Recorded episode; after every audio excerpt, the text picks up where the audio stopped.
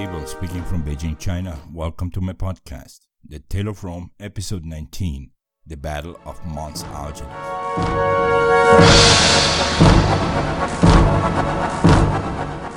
Last week we saw the arrival of the Twelve Tables, written laws so that all Romans could be tried and treated the same way. And we also saw how all over Rome people learned those laws by heart. Among them, the oh so eager eight year old boy in our little family saga. To give you a few more examples of what these tables contained, let's check out a few of these laws. Killing an intruder in one's own house if it was nighttime was okay. No punishment, not even a case. But if it was daytime, the homeowner had to get the intruder to a magistrate for trial. If the court called a person to appear in front of a judge and if that person was incapacitated in any way, the court would send out four soldiers and four slaves to bring the man to the courthouse. But if the person's issue was an infectious disease, the date of the trial was postponed until above mentioned infection had passed up to a period of six months. During those six months, the other person, the accuser, had the right to go to the defendant's house every three days, stand in front of the house, and yell in a loud voice that a trial awaited him. The purpose, of course, was to embarrass the entire family by this way. When a lawsuit began, the judge gave two options to the opposing parties. One, to agree and resolve the problem without any involvement from the judge, and two, to not to agree and go to the nearest forum of the court in question on the next working day. A debate would start there. That debate usually began around sunrise, and by obligation, a judge had to resolve the case before sunset. Stealing carried different punishments depending on whether the thief was a free person or a slave. Free people had to repay the stolen item after receiving a flogging first in some public square. That flogging was always administered by those lictors, those people who wore the already known fasces. But if the thief was a slave, then after the flogging the slave would be thrown from the Tarpeian rock during the next public execution day. In that case, the payment of the stolen item would be handled by the slave's owner. Not returning a debt had a 10% interest once the agreed upon time period passed. 30 days after that, if the debt was still unpaid, the court would take possession of the situation and on day 60, the debtor would automatically become a slave or client to the person to whom the money was owed. Men who, for whatever reason, showed signs that they had gone mad lost all of their properties.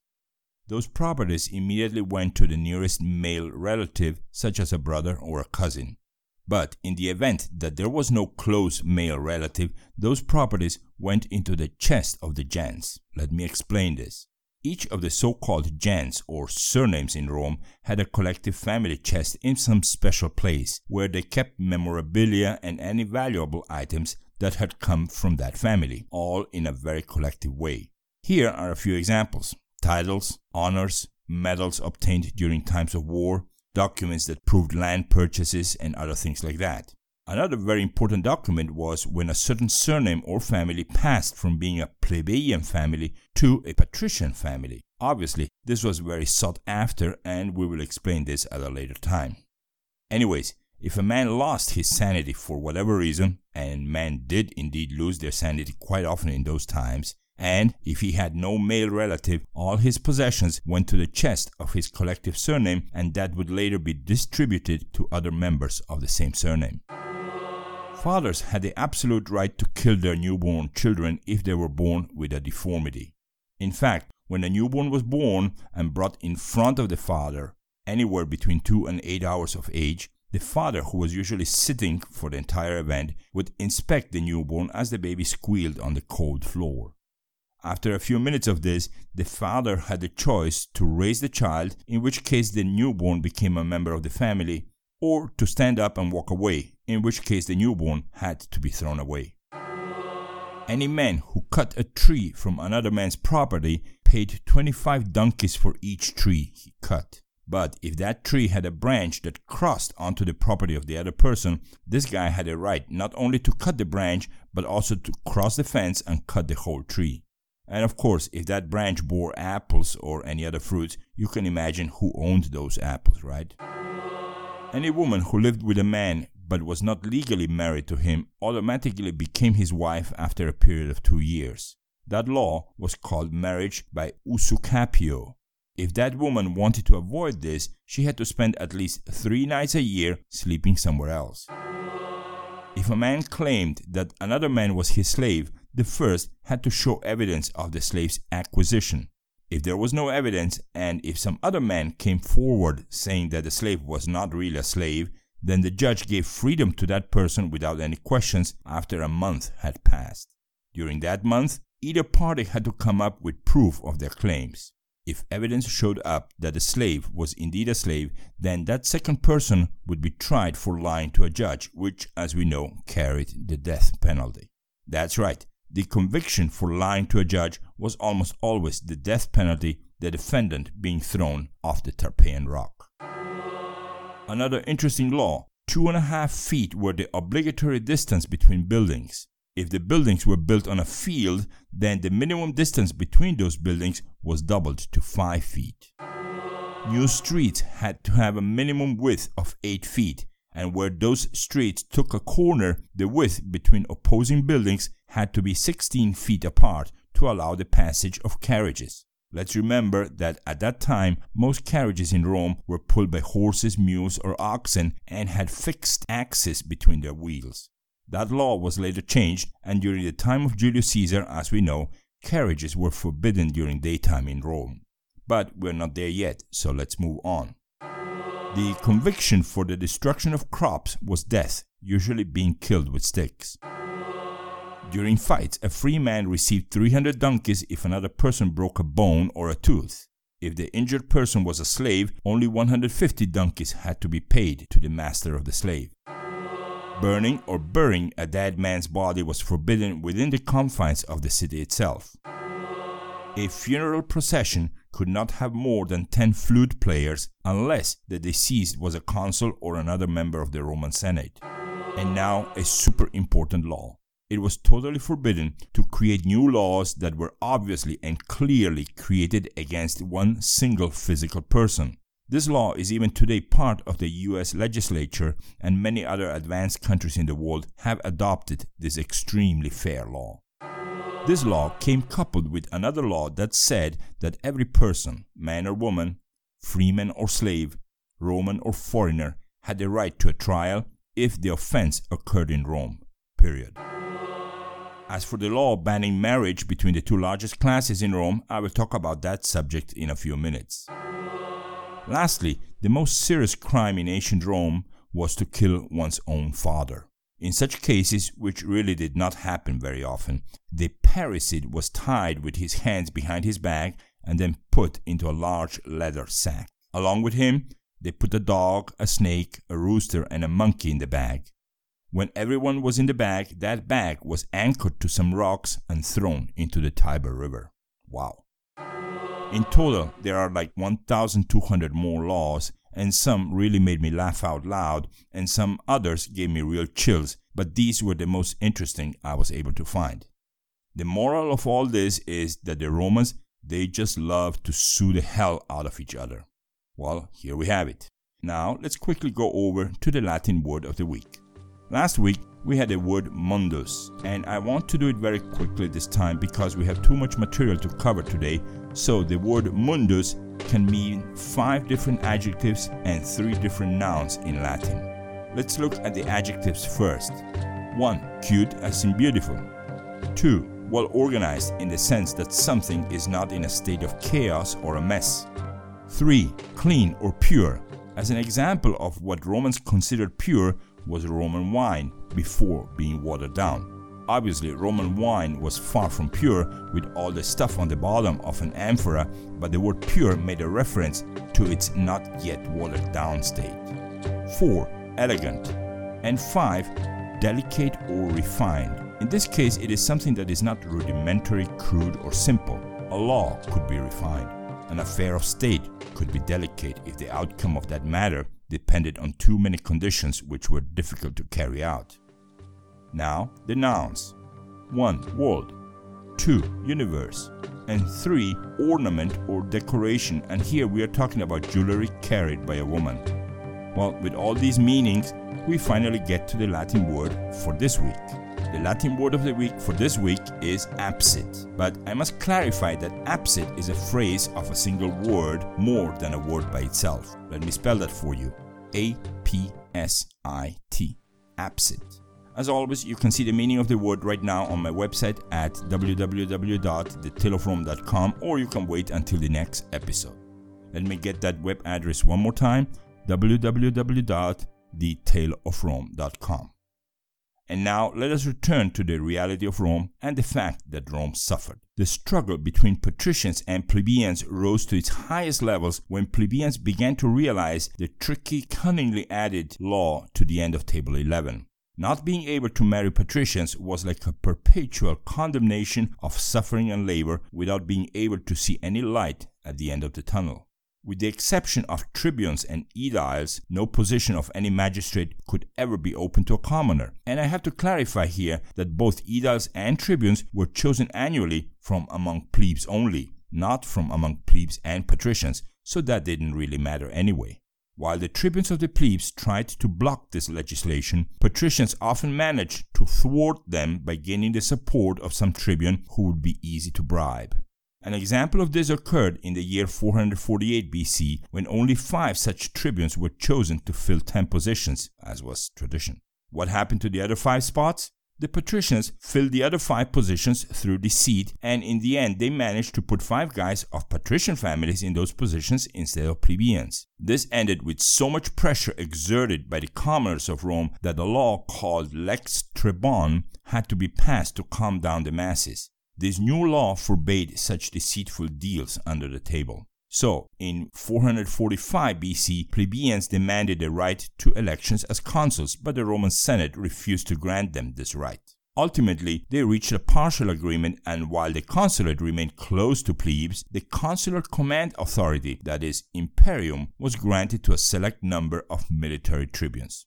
Basically, they did not get to become consuls, but a new office was created, and that was the military tribunes. In other words, a few plebes did manage to get a charge of military tribunes. These individuals, also called consular tribunes, were elected by the military assembly, but the Senate had the right to veto elections if things got out of hand.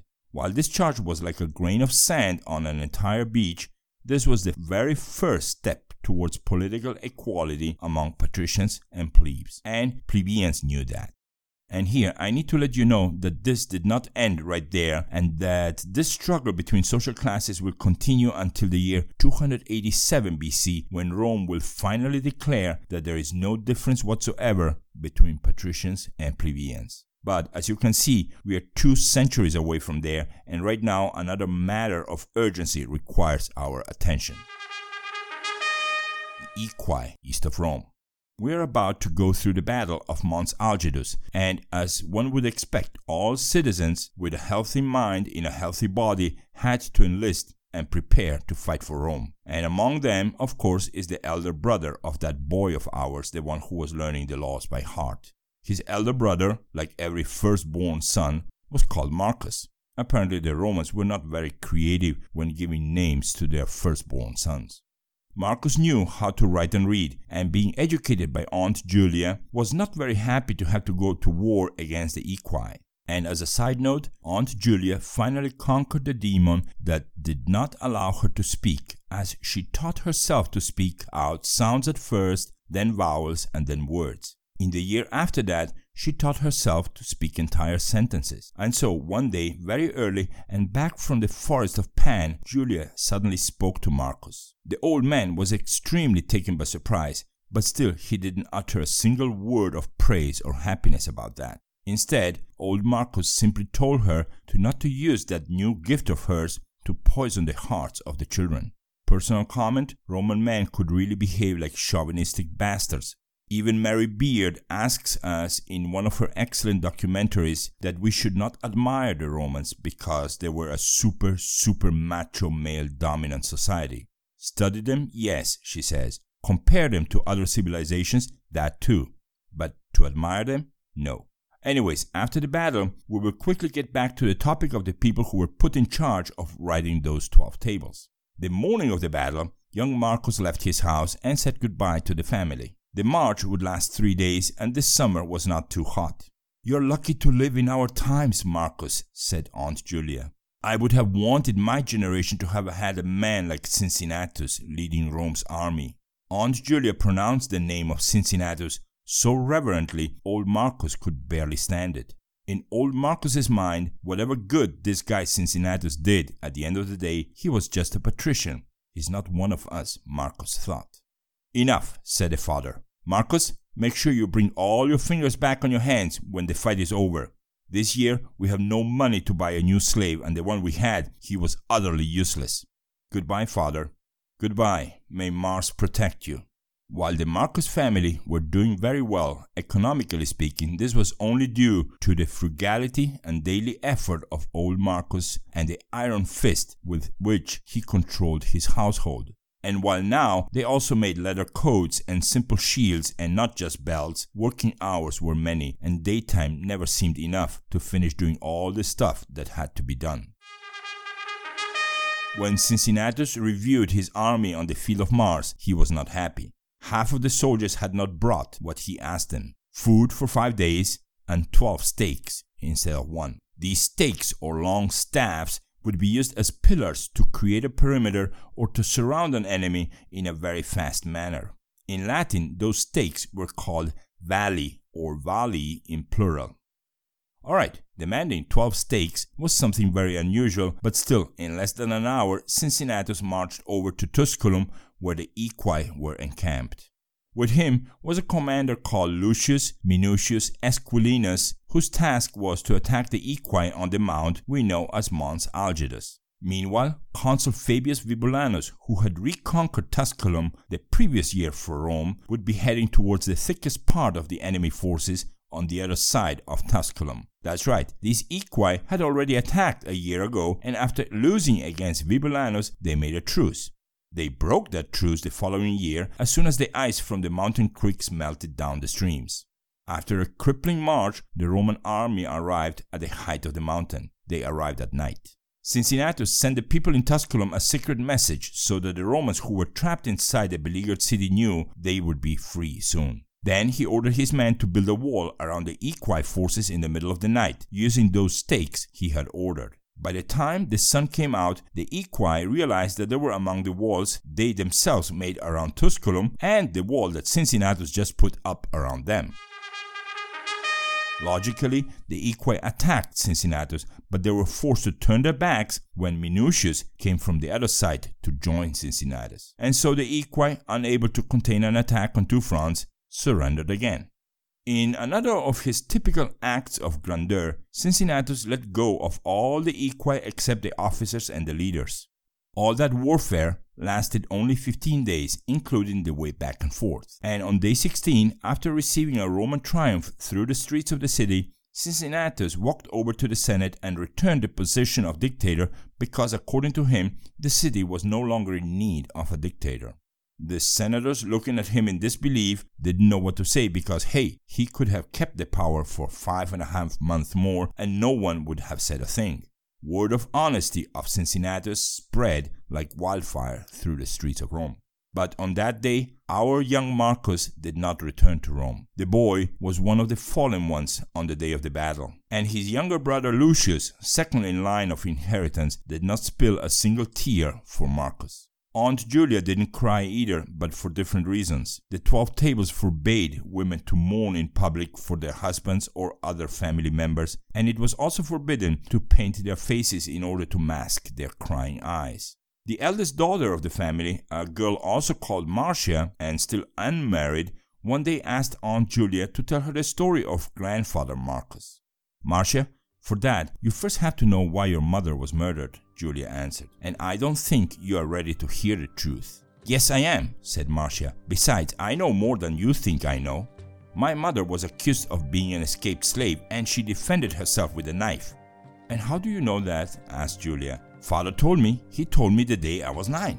Very well, my dear. All right then, sit down and listen. Aunt Julia smiled for the first time in a long time and she asked Petaxus, a Volsci slave, to get some wine.